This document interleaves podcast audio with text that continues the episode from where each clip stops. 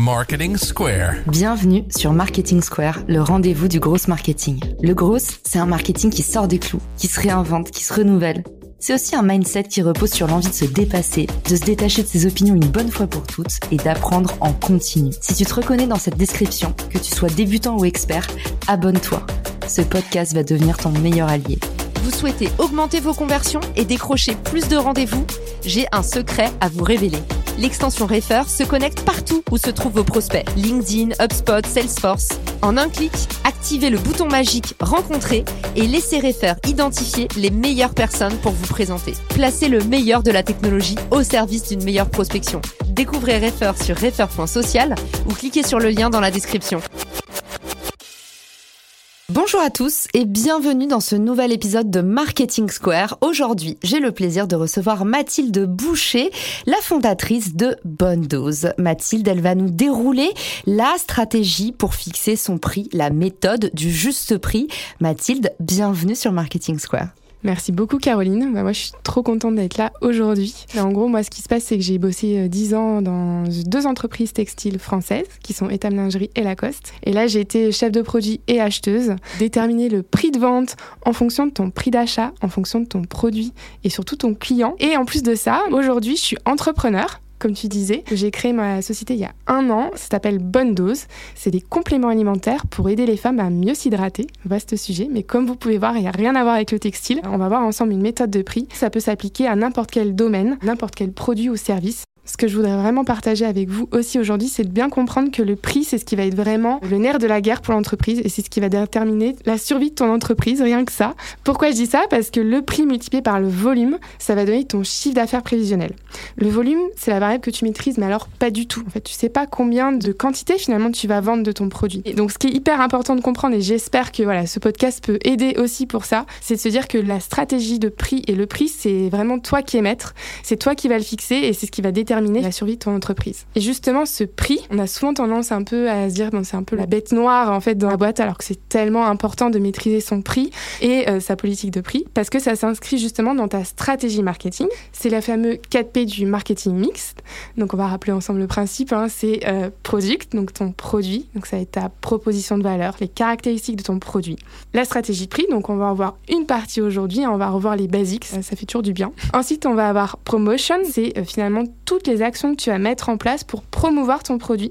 Donc c'est la communication, hein, si je, verbalise. Et le dernier, en fait, c'est place, donc c'est la distribution. C'est euh, où est-ce que tu vends ton produit? Est-ce que c'est dans les magasins? Est-ce que c'est sur site internet, marketplace, etc. Donc tout ça, en fait, va construire finalement euh, ta stratégie marketing. Et il faut savoir que ton prix, de toute façon, il faut jamais paniquer. Quand on commence, le prix, il va jamais inscrit dans le marbre. Il va être amené à évoluer, tout simplement parce qu'il y a des facteurs internes à ton entreprise, hein, ce qu'on appelle le cycle de vie de ton produit, et aussi les facteurs externes, à savoir l'environnement dans lequel ton produit évolue, un concurrent qui arrive, une nouvelle réglementation, qui va faire justement que ton prix va peut-être évoluer.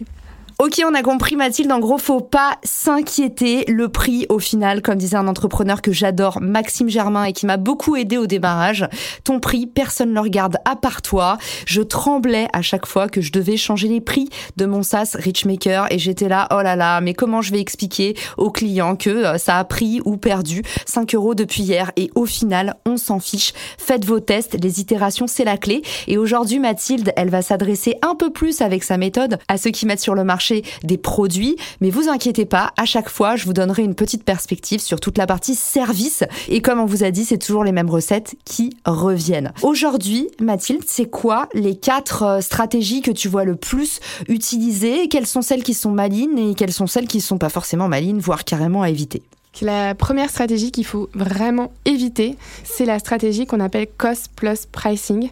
Donc celle-ci, il faut l'oublier parce qu'en fait, c'est un calcul finalement un peu bête et méchant, malheureusement. Ce que je veux dire par là, c'est que fait, tu fixes ton prix de manière comptable, c'est-à-dire que tu prends l'ensemble de tes coûts et tu ajoutes ta marge et ça, ça donne ton prix de vente. Mais alors pourquoi je dis ça du coup? Parce que ça pourrait paraître un peu logique aussi de faire ça. Parce que tu pars pas de la valeur perçue par ton client et ce sera vraiment tout l'objet du podcast aujourd'hui. Donc c'est vraiment celle-ci qu'il faut éviter. Absolument.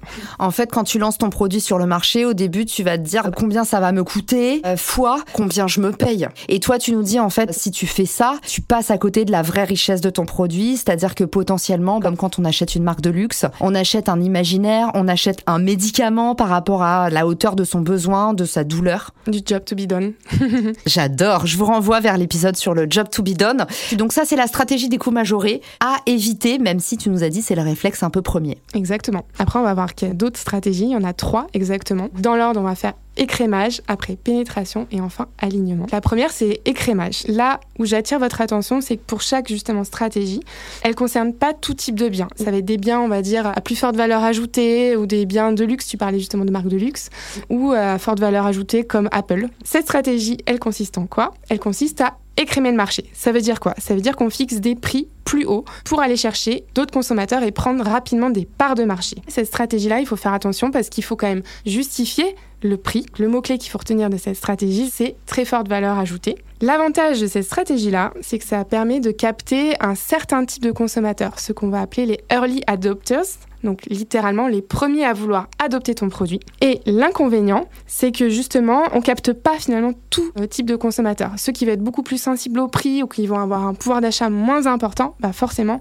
on les laisse un petit peu sur le côté. C'est beaucoup moins mainstream hyper clair. Donc la stratégie d'écrémage, grosso modo, c'est un peu accepter de mettre un râteau à euh, une grosse partie de ses clients. troisième stratégie, la pénétration.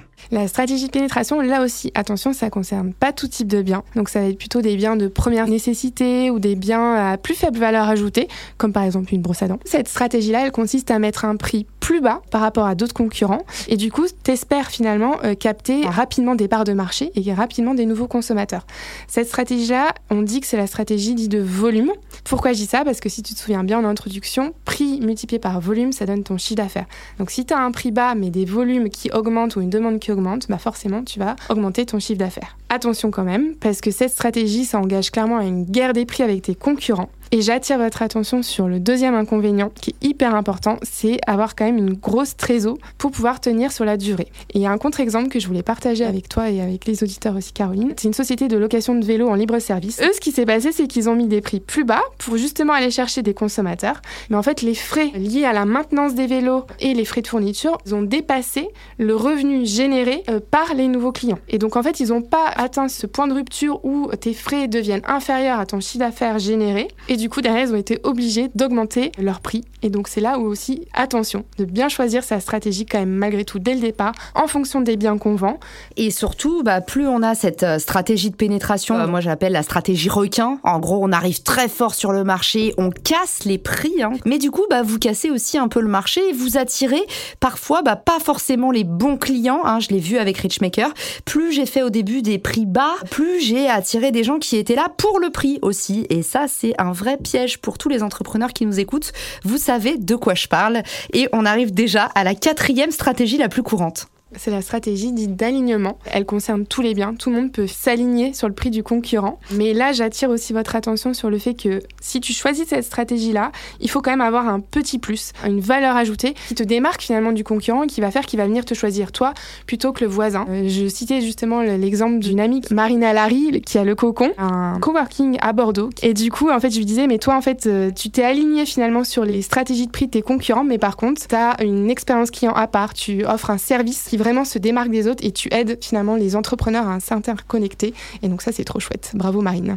On adore. Et euh, stratégie d'alignement, tu nous as dit, bah, si vous êtes un nouvel entrant, c'est bien de s'aligner, mais bon, il faut quand même avoir un truc à faire valoir. Et on est déjà du coup à la fin des cas stratégies les plus courantes. Maintenant, dis-nous, Mathilde, quelle est ta méthode à toi qui a justement euh, exploré en tant qu'acheteuse et en tant qu'entrepreneur pas mal de stratégies? C'est quoi la méthode du juste prix? Comment tu l'utilises? Elle s'adresse à qui? Et c'est quoi les Alors j'aurais adoré avoir ma propre méthode. Malheureusement, j'en en ai pas. Mais je vais vous partager celle d'Eric Dolansky. Alors Eric Dolansky, lui, il est chercheur et euh, professeur dans une université canadienne. Il s'est vraiment intéressé à ce qui va motiver le consommateur en fait. La perception du prix, tout l'aspect psychologique aussi. Et lui, ce qu'il dit, c'est que le juste prix, c'est celui que le consommateur ciblé acceptera de payer pour un produit ou un service donné. En gros, il va y avoir une, deux notions très importantes. En fait, tu as le prix plancher et le prix plafond. Le prix plancher, ça c'est vraiment du point de vue entreprise. Donc c'est ton prix minimum de vente. De combien tu as besoin pour être rentable, pour sauver les murs? Exactement. Et ton prix plafond, en fait là tu changes de prisme. Mais du côté du consommateur. Et en fait, ton consommateur, qu'est-ce qui va le motiver finalement à acheter euh, ton bien ou par exemple bonne dose au hasard? En fait, c'est que les bénéfices qu'il va en tirer, ils sont supérieurs psychologiquement en fait au, prix qu'il va payer. Bah justement, prenons le cas de bonne dose. Euh, raconte-nous, c'est quoi les différentes étapes mais hyper pratico-pratiques que tu as suivies? Ouais, carrément. Lui, en fait, ce qui est bien, c'est qu'il a donné six points qui m'ont moi aidé en tout cas à construire mon prix. Le premier point, bah, c'est toujours le point un peu basico-basique, mais c'est de se dire qu'on recense tous les coûts. Donc j'ai recensé tous mes coûts de production, mes coûts de distribution, communication, marketing, ça c'est la base. Après j'ai étudié ma cible. J'ai commencé à faire en effet des questionnaires quali auprès de 15 clientes. Il faut vraiment étudier sa cible et du coup quel est le prix qu'elle serait prête à mettre par rapport à ton produit. Après donc le point 3 c'est tu étudies ton marché, étude de la concurrence, gros benchmark, euh, la réglementation, les points particuliers. Et là euh, j'attire aussi votre attention parce parce que moi c'était pas mon cas sur bonne dose, mais parfois euh, tu peux très bien te lancer sur un produit hyper innovant euh, qui est pas forcément existant sur ton marché ou que tu as vu par exemple, sais rien, aux US ou ailleurs. Ce qui est intéressant, c'est de voir les marques les plus proches aussi, c'est peut-être de comprendre quels sont les freins potentiels. Est-ce qu'il y a un vrai besoin en fait, un job to be done Est-ce qu'il y aurait euh, voilà quelque chose qui fait que bah, aujourd'hui il n'y a pas vraiment besoin sur ce marché ou au contraire en fait peut-être que tu es avant-gardiste et, tant mieux. Tu ramènes une nouvelle solution sur une problématique. Le quatrième point, moi c'est mon chouchou, c'est la proposition position de valeur et de mettre justement un prix en face. Je vais citer un exemple sur Bonne Dose. Je fabrique en France. Il y a très peu de labos en France qui font de la poudre de minéraux et de vitamines. Et mes concurrents aujourd'hui ne le font pas. Donc ça, j'estime que forcément, ça a un coût en face. C'est une valeur ajoutée que j'ai sur mon produit. Moi qui me rassure aussi en tant que consommatrice. Mais en plus de ça, bah, qui se valorise. Prenez vos, avantages concurrentiels et essayez de mettre un prix en face et pour vous situer aussi euh, en fonction de la stratégie de prix que vous aurez choisi, de ne pas non plus être trop décorrélé de ce qui se passe du marché. Le point 5, hyper important aussi, de pouvoir quand même dégager du bénéfice, parce que c'est ça qui va faire aussi que l'entreprise va survivre et croître. Et le dernier point, c'est être flexible et curieux. Parce que si on se souvient bien en introduction, le prix, il va évoluer en fonction de son cycle de vie du produit, en fonction de ce qui se passe sur le marché, de l'environnement pardon, dans lequel il évolue. Il faut être flexible, curieux, mais ça je crois que c'est une des qualités principales d'un entrepreneur. Mathilde, merci de nous avoir partagé tout ça. C'est très riche. Est-ce que tu peux nous récapituler les six points de la méthode? Oui. Le premier point, c'est recenser ses coûts. Deuxième point, on étudie sa cible via une étude de marché. Troisième point, on étudie le marché, donc vraiment les concurrents. Quatrième point, sa proposition de valeur. Vraiment, qu'est-ce qui me différencie des autres et mettre un prix en face. Cinquième point, on a quand même en tête qu'on vient faire du bénéfice, hein, c'est quand même le but d'une entreprise aussi pour pouvoir croître. Et sixième point, être curieux et flexible. Génial, et je mettrai tout ça avec les ressources complémentaires dans la newsletter. Par exemple, comment est-ce que on demande, euh, par exemple, comment est-ce qu'on demande un avis client, comment est-ce qu'on mène ces entretiens qualitatifs? Euh, je vous mettrai les petites euh, ressources pépites du genre Vidéo Ask, qui est le petit frère de Typeform et qui est un questionnaire vidéo qui vous permet d'engager différemment avec vos audiences. Et puis, bien sûr, aller auditer sur les forums, aller écouter, lire ce qui se dit, même regarder, zioter les commentaires, pourquoi pas, sous les posts de vos concurrents sur les réseaux sociaux. Tout ce qui est audit de marché, bah, ça passe par des petites ruses de renard, par des petites choses que vous pouvez mettre en place pour 0 euros et quel que soit votre domaine d'activité. Est-ce que toi, par exemple, dans les produits, Mathilde, t'observes les mêmes règles ou est-ce qu'il y a encore d'autres règles d'or? Euh, en fait, tout dépend aussi de ton produit. Par exemple, si on reprend l'exemple type d'Apple, typiquement, quand ils introduisent une nouveauté, un nouvel iPhone par exemple dans la gamme, forcément le prix des autres iPhones va euh, diminuer. Donc je dirais que l'ancienneté peut être décroissant euh, et la nouveauté, du coup, pour aller chercher encore une fois, c'est Happy Few ou c'est Early Adopters. Donc, en effet, ton prix peut euh, évoluer et être variant et dégressif ou à l'inverse euh, augmenter. bien sûr, il faut le justifier. On a hésité à introduire l'épisode comme ça avec Mathilde. C'est comme ça qu'on s'est rencontrés toutes les deux dans les commentaires d'un post LinkedIn de Mathilde que j'ai trouvé hyper brillant. Est-ce que tu peux nous raconter c'est quoi, du coup, cette stratégie de prix que tu avais documentée et en quoi elle se retrouve à l'insu de notre plein gré en plein cœur de l'actualité en ce moment On s'était vu en effet parce que j'avais fait un post sur le shrinkflation. Donc c'est d'un côté, donc shrink en anglais ça veut dire diminuer. Par exemple, si on prend un paquet de chips, tu diminues les quantités du paquet de chips, mais ton prix reste le même. Donc c'est en fait shrink et flation, donc le diminutif de inflation.